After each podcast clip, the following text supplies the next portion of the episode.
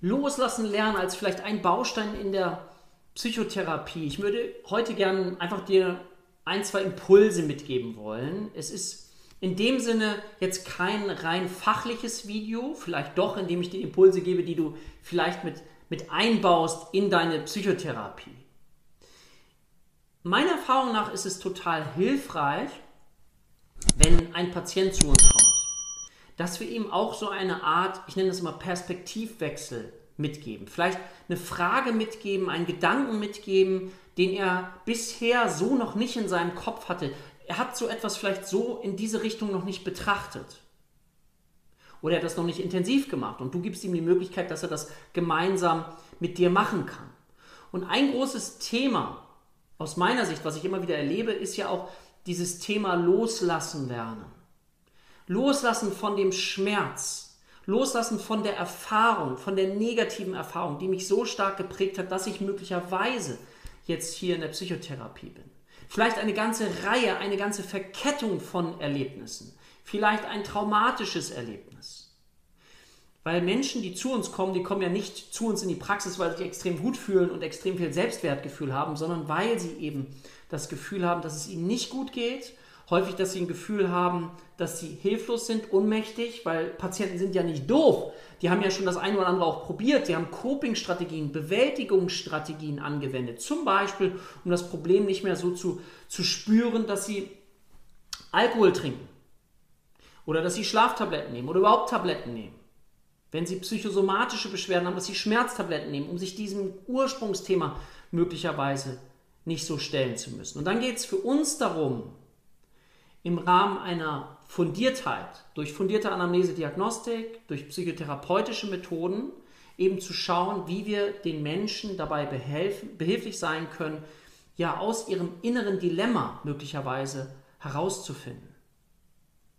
Und ich sage immer ganz gerne, das wiederhole ich auch gerne, wir haben hier es mit zwei Experten zu tun. Der Patient ist der Experte für die Lebenswelt, für seine eigene Lebenswelt. Er kennt die.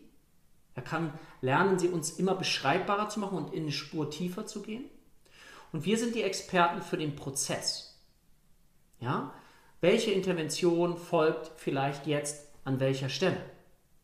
Und bei uns ist es so, neben der fundierten Anamnese und Diagnostik bin ich ein großer ja, Fürsprecher, Verfechter der integrativen Psychotherapie. Deswegen bieten wir es bei uns auch so als Online-Ausbildung an eben zu schauen, okay, welche Interventionen machen an welcher Stelle im psychotherapeutischen Prozess Sinn. Und zwar anhand der verschiedenen Wirkfaktoren. Es gibt Wirkfaktoren, die analysiert worden sind für eine erfolgreiche Psychotherapie. Ich habe dazu ein eigenes Video gemacht, aktuelle Psychotherapieforschung, das findest du dazu, darauf basiert nämlich ähm, die integrative Psychotherapie-Ausbildung bei uns. Und ein Wirkfaktor, den man, kannte man schon länger, das ist nachvollziehbar, ist das Vertrauensverhältnis, also die Sympathie, die ich meinem Gegenüber empfinde. Bin ich in der Lage, mich auf einen Perspektivwechsel einzulassen? Und das ist wichtig, dass du das frühzeitig rausfindest mit deinem Patienten. Ist dein Patient in der Lage, sich auf dich einzulassen? Hat er das Gefühl, dass da Vertrauen entstehen darf? Das auch offen anzusprechen. Auch bei dir ist auch wichtig. Ja, ein ganz, ganz wichtiger Aspekt. So. Und stellen wir uns mal kurz folgende Situation vor. Jemand kommt zu dir und er hat seinen Arbeitsplatz verloren.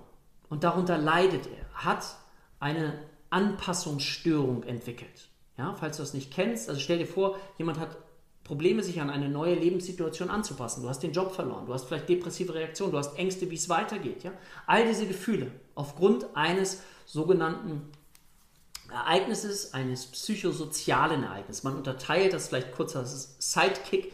Ähm, es gibt psychosoziale Ereignisse, wie beispielsweise Jobverlust, ein Partner verstirbt. Also das ist etwas, was viele Menschen erleben in ihrem Leben. Ja? Dass jemand mal stirbt, ne? Hochzeit, Scheidung und so weiter. Und auf der anderen Seite gibt es diese traumatischen Belastung, ja, also posttraumatische Belastungsstörung. Wir sind hier nochmal kurz bei der Anpassungsstörung. Also jemand hat seinen Job verloren und das, er hat sich über diesen Job identifiziert. Der Job hat ganz viel im Leben ausgemacht. Er war die Stütze, der Pfeiler. Vielleicht, weil das Familienleben nicht mehr so gut lief oder vielleicht hat er keine Familie etc. Also du siehst, wie wichtig es ist, wieder ganz individuell zu schauen, wen habe ich da vor mir. So, und jetzt kann es sein, dass es diesem Patienten extrem schwer fällt, sich davon zu lösen, weil ganz viel Selbstwert darüber definiert war. Und dann könnte eine Möglichkeit sein, weil das Thema Loslassen bedeutet ja ein Ballast loswerden.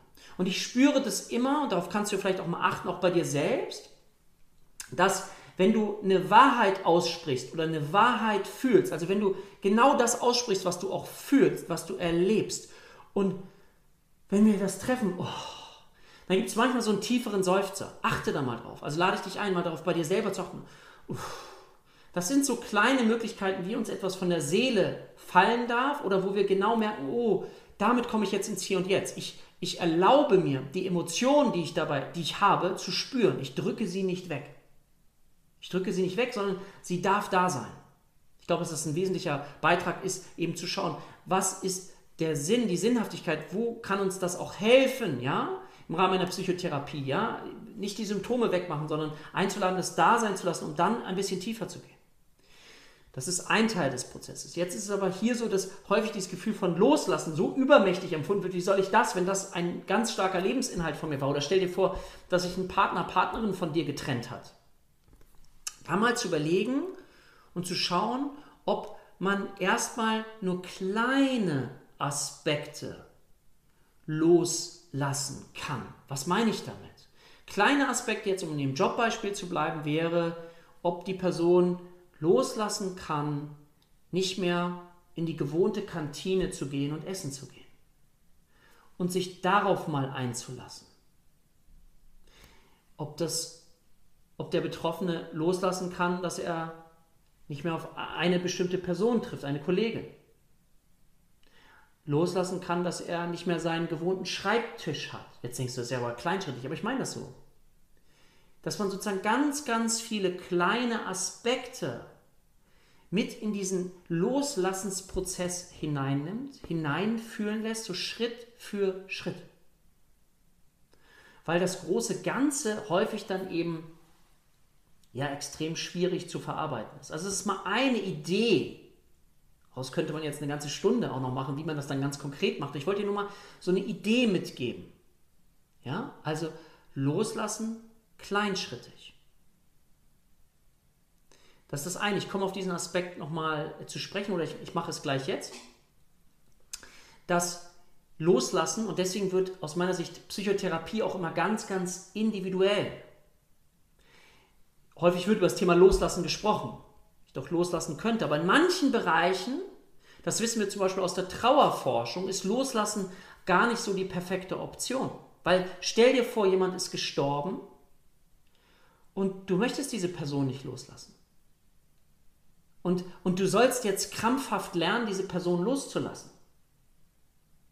Und daran kannst du, finde ich mal, es gibt so einen, Satz, die Dosis macht das Gift oder, oder ein, ein Aspekt kann für eine Situation total hilfreich sein und für eine andere Situation total nicht hilfreich sein, bezogen auf eine Situation auf, oder für mein Gegenüber. Und das herauszuspüren. Deswegen ist es so schwierig, wenn es immer so diese allgemeinen Tipps gibt die uns hier helfen. Ne? Tu diese fünf Dinge und dann geht es dir besser, mach dies und mach das. Na, dass wir da vorsichtig sind, weil wir dann denken, oh, wenn ich das, es hat bei mir nicht geholfen, es funktioniert bei mir nicht. Ja, weil es ganz, ganz individuell ist. Und da fängt spannende Psychotherapie an, ja, auch Coaching, ja. Da wird es individuell, weil es für den einen Menschen ganz anders sein kann.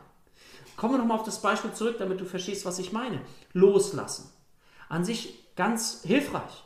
Jetzt sind wir in dem Trauerprozess und dem Menschen fällt es schwer. Ich möchte nicht los, also ich kann diesen Menschen nicht. Er ist so wichtig für mich gewesen. Und jetzt, aha, wichtig gewesen, er ist ganz wichtig für mich. Und dann zu überlegen, wie gemeinsam zu gestalten, so einen Trauerprozess zu gestalten.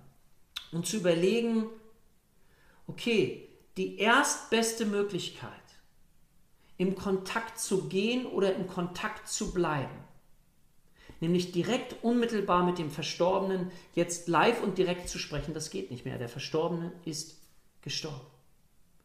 Aber gibt es möglicherweise eine zweitbeste Lösung? Eine zweitbeste Lösung könnte sein, dass ich innerlich mit ihm verborgen bleibe, dass ich innerlich mit ihm ins Gespräch gehe. Und auch da dürfen wir jetzt wieder schauen. Kommt es zu sogenannten abnormen Trauerreaktionen? Also bin ich so verhaftet, dass, dass ein weiteres Leben nicht möglich ist, dann ist doch nachvollziehbar, dass wir daran eben schauen dürfen, wie wir das umgestalten werden. Aber gibt es nicht auch eine Möglichkeit, dass jemand positiv verbunden bleiben kann, als Berater, als Wegbegleiter, als, als Helfer, als, als Gefühlessenz, mit der ich in Kontakt gehen darf? Denk an Eltern, ja, muss nicht immer Partnerschaft verstorben sein, aber dass man, dass man im Kontakt bleiben kann und dann die zweitbeste Lösung sucht. Und da wäre dann eben Loslassen möglicherweise nicht die erstbeste Intervention. Jetzt lernen wir mal loslassen, loslassen. Trotzdem, dieses Teil loslassen kann sinnvoll sein, nämlich die erstbeste Lösung ist nicht mehr da. Aber die zweitbeste Möglichkeit. Und da wird es aus meiner Sicht so, so individuell. Und da kommt deine Therapeutenpersönlichkeit mit ins Spiel. Was gibst du mit hinein? Wie offen bleibst du? Was meine ich auch zum Thema Offenheit? Ich lade dich immer ein, auch ähm, zu schauen, wenn du auf ein Gegenüber triffst. Wiederum Beispiel. Ich hatte eine Zeugin Jehovas bei mir. Und da war es wichtig, dieses Thema, diese diesen Glaubensaspekt, diesen religiösen Aspekt, das Thema Spiritualität, das kann eine unglaubliche Ressource sein, die du in die Psychotherapie mit einbinden kannst. Habe ich ein eigenes Video zu gemacht, wenn dich das interessiert, Spiritualität in der Psychotherapie. Dass wir dann nicht unsere Landkarte ausbreiten, sondern dass wir in der Landkarte unseres Gegenübers bleiben und von dort aus eben schauen, was möglich ist. Ja, also bei der Zeugin Jehovas feierliche Feste. Es ging auch um das Thema der Wunsch nach einer Beziehung und was ist erlaubt, was ist möglicherweise nicht so erlaubt. Und ich weiß das jetzt nicht mehr alles im Kopf, worum es da genau ging. Aber dass wir dann eben das so ausbreiten und in der Welt unseres Gegenüber bleiben und schauen, was ist aus der Welt unseres Patienten möglich und was ist nicht möglich und wo kann ich eine Perspektive erweitern, wo kann ich einen Perspektivwechsel vielleicht anstoßen. Und wir bleiben in der Landkarte unseres Gegenübers, nicht bei uns. Und wir bilden Hypothesen. Hypothesen bildet, das heißt, das sage ich auch mal, wenn ich, ich bilde meine Hypothese, ja, dann sage ich etwas und dann darf mein Gegenüber, Patient, das überprüfen auf Stimmigkeit, auf Kohärenz. Trifft das auf einen nährhaften Boden oder ist das nicht stimmig? Weil darum geht es. Manchmal ist es ein ganz schmaler Grad, nämlich, und ich, ne, der Patient spürt, ob das stimmig ist oder nicht. Manchmal kann er das noch nicht, okay, da helfen wir so ein bisschen bei. Aber es ist ganz wichtig zu schauen. Er ist der Experte für seine Lebenswelt. Und dann kommen wir der, der, der eigenen Wahrheit eines Patienten immer näher und näher. Und wenn wir es schaffen, dann, dass der Patient eben seine eigene Wahrheit mit in sein Leben hineinbringen darf und wir diese Abwehrmechanismen, die sinnvoll sein können, ähm, so ein bisschen abschälen und zugänglicher für ihn machen können, was so das nächste Thema ist, was in das Bewusstsein kommen darf, in das Vorbewusste, denk an Glaubenssätze, an Perfektionismus, an ähm, innere Antreiber, falls du diese Konzepte kennst. Und wie können wir dann noch tiefer gehen und daran arbeiten? Und das ist aus meiner Sicht total hilfreich. Also wir machen heute gerade wieder so ein bisschen Praxistalk. Ich möchte dir nur so, so ein paar Ideen mitgeben, die man dann eben einfach auch nutzen kann. So. Was man auch noch vielleicht nutzen kann, und das klingt jetzt vielleicht ein bisschen komisch, mh, hm, zu schauen, wie kann ich ne, einerseits möchte ich das einerseits loslassen oder ich möchte das Negative nicht mehr haben. Wie kann ich lernen, vielleicht nicht mehr an dem Negativen die ganze Zeit zu arbeiten, das Negative loszulassen, sondern wie kann ich lernen, das Positive zuzulassen? Also nicht lernen, das Negative loszulassen, das klingt jetzt ein bisschen paradox, oder? Sondern das Positive zuzulassen. Stell dir vor, du triffst auf eigentlich einen Freund, der hat jetzt Geburtstag, du weißt, dieser Termin steht an, aber du hast irgendwie Groll gegen ihn, aber ne, man geht zum Geburtstag und hat dann auch ein Geschenk mit dabei und du spürst, es kommt immer näher, aber du fühlst dich nicht in der Lage, ein Geschenk zu kaufen, weil du irgendwie noch Groll hast gegen ihn und du merkst da so eine Abwehr. So, jetzt kannst du das Negative versuchen loszulassen, den Groll, den du hast. Oder vielleicht der Perspektivwechsel, zu dem ich dich einladen möchte, ist, das Positive zuzulassen. Was könnte das sein? Zum Beispiel Vergebung, Versöhnung. Wie fühlt sich das an? Versöhnung, Vergebung. Und vielleicht ist es dadurch leichter, den Groll loszulassen. Und wir spüren, dass wir diese, dieses Gefühl, diese Gefühlsinstanz ganz stark in uns haben und dass es einen großen Einfluss auf uns hat, wenn wir das mehr und mehr zulassen. Und wir auf einmal eine andere Gefühlsdynamik annehmen können. Dann merkst du, aha, negatives Loslassen, positives Zulassen. Uns wieder zu öffnen für das Positive, weil wir merken, dass es als Gefühlsinstanz in uns angelegt ist, Liebe zum Beispiel. So, und nicht umsonst gibt es ja diese, dieses Bild zu vergeben, anderen Menschen zu vergeben. Ja? Und, und das haben ja viele Menschen jetzt auch für, für, für sich auch so entdeckt, dass dieser Vergebungsprozess gar nicht so sehr für den anderen möglicherweise ist, sondern für mich. Der andere hat das Thema möglicherweise schon längst vergessen, den interessiert es gar nicht, der ist schon ganz woanders. Aber Vergebung kann für uns so unglaublich wichtig sein. Ja? Das kann für uns so unglaublich wichtig sein, weil wir dann etwas loslassen können und wir Freiherr werden dürfen und wir diese positive Instanz in uns wieder mehr und mehr kultivieren dürfen. Das mal so ein paar Ideen. Vielleicht magst du das überlegen, wie du das, wenn du magst, mit einbaust. Aber gerade wenn du tiefer mit Menschen gehst, kann das aus meiner Sicht sehr, sehr hilfreich sein. In diesem Sinne, ich wünsche dir eine ganz, ganz tolle Zeit. Freue mich auf das nächste Video mit dir und sage für heute Tschüss, dein Dirk.